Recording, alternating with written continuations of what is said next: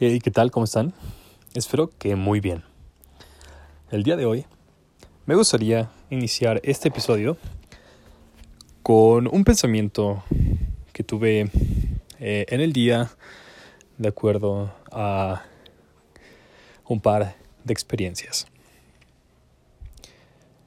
Y este dicho es alguno que escuché desde muy pequeño y créanme que me ha servido de bastante en estos cortos 24 años de vida. Y el dicho es, el que no oye consejo no llega a viejo. ¿Qué piensan ustedes de lo que los adultos les dicen? ¿A qué adultos son a los que escuchan? ¿Y por qué? Cuando ustedes tienen dudas, ¿a quién se acercan? ¿A personas con experiencia? ¿A sus iguales? ¿A quienes admiran? A lo largo de estos años de, de, vida y sobre todo en los años que he vivido fuera de casa, nunca me han hecho más falta los consejos basados en la experiencia que en esos momentos. Si bien se puede llegar a platicar con personas de mi misma edad o un poquito más jóvenes o incluso un poquito más grandes, considero invaluable las palabras de alguien que ha recorrido más. Y muchas veces Tal vez estas personas no sean ni siquiera las que más dinero tengan o que conozcas que tienen más dinero, pero sus experiencias de vida las hacen sabias.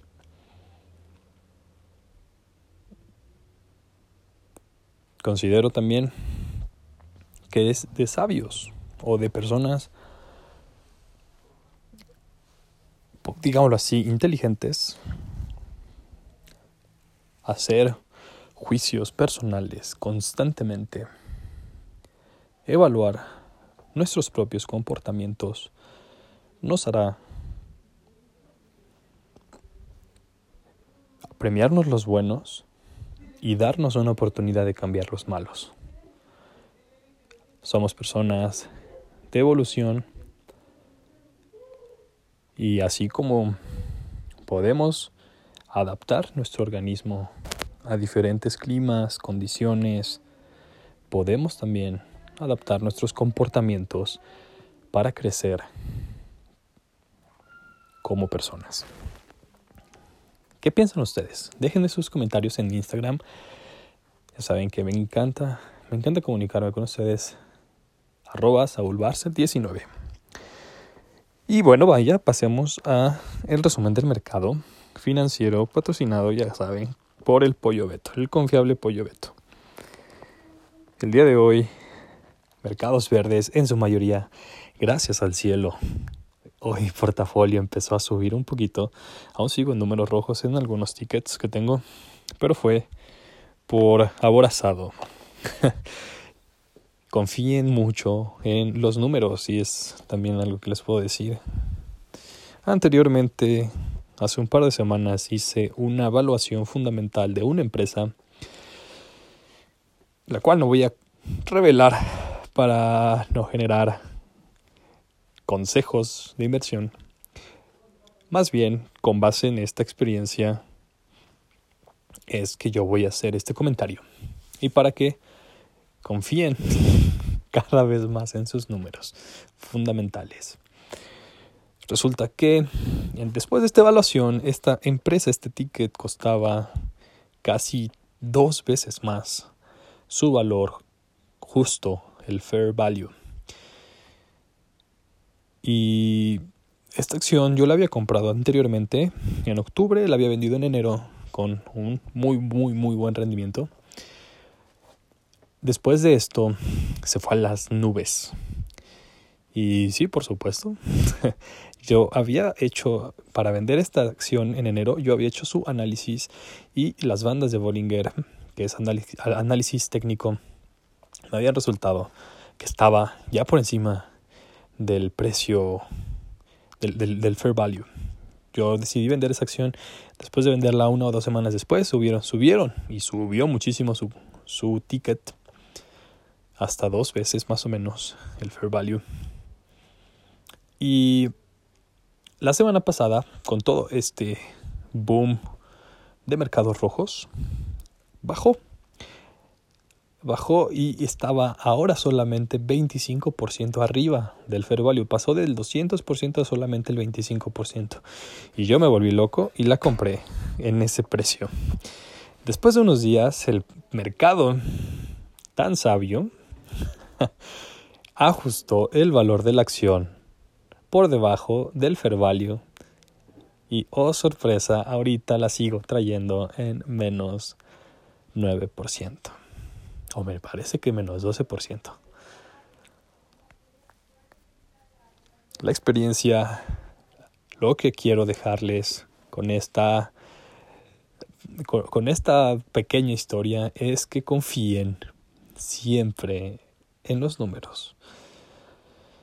Por eso se hacen los análisis y las emociones generalmente juegan un papel en contra dentro de las inversiones, tanto a la compra como a la venta. Déjense influenciar meramente por lo que sus análisis arrojen y en la medida de lo posible estos van a ser acertados. No con esto se garantiza la efectividad al 100%, pero definitivamente te vas a ahorrar unos muy buenos pesos si entras en un valor justo y si vendes en un valor caro. El día de hoy el mercado se sigue ajustando. Afortunadamente ya hubo unas repuntas y Ojalá que no hayan vendido el día de ayer por pánico, porque hoy está para seguir apostándole a la alza. Y bueno, empezamos con que el Nasdaq vuelve a rugir cuando la caída de, de las tasas pone la tecnología en el escaparate. El Nasdaq subió el martes ya que las acciones tecnológicas de mayor valor se recuperaron de las tasas estadounidenses y los analistas sugirieron que es probable que la recuperación tecnológica tenga más margen. El Nasdaq Composite subió un 3.7%, el Dow Jones un 0.10% y el Standard Poor's un 1.36%. Fuente Investing. El peso aprovecha corrección del dólar y recupera 1%, 1.20% de su valor, cerrando en 21.20 unidades por dólar contra las 21.45 de ayer. Estos con datos del economista. En otras noticias internacionales, las ventas de aviones de Boeing superan cancelaciones por primera vez desde 2019. El gigante aeronáutico informó este martes que en el mes de febrero sus ventas de aviones, 82 en total, superaron las cancelaciones, que fueron 51 una tendencia positiva que no había experimentado desde finales de 2019 debido a la crisis de los 737 MAX y la pandemia. Fuente de Forbes. En otras noticias, Disneyland abrirá en California a finales de abril.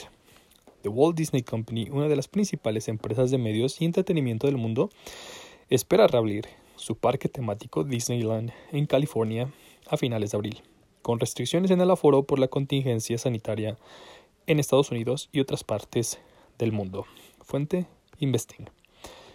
Igualmente, Microsoft compra Bethesda, apuesta a competir con Sony en contenido exclusivo. El día de hoy se cerró la compra de Max, la empresa Matrix de Bethesda, el estudio creador de juegos como Fallout, Doom, The Elder Scrolls, entre otros. Con la compra, algunos de los juegos serían de uso exclusivo de consolas Xbox y PC. Fuente Investing. También, acciones de Tesla anotan su mejor sesión en un año. Las acciones del fabricante subieron 19.64 este martes, su mayor avance en un año después de que los datos mostraran un aumento en las ventas en China y un analista elevara su calificación sobre las acciones. Fuente Investing.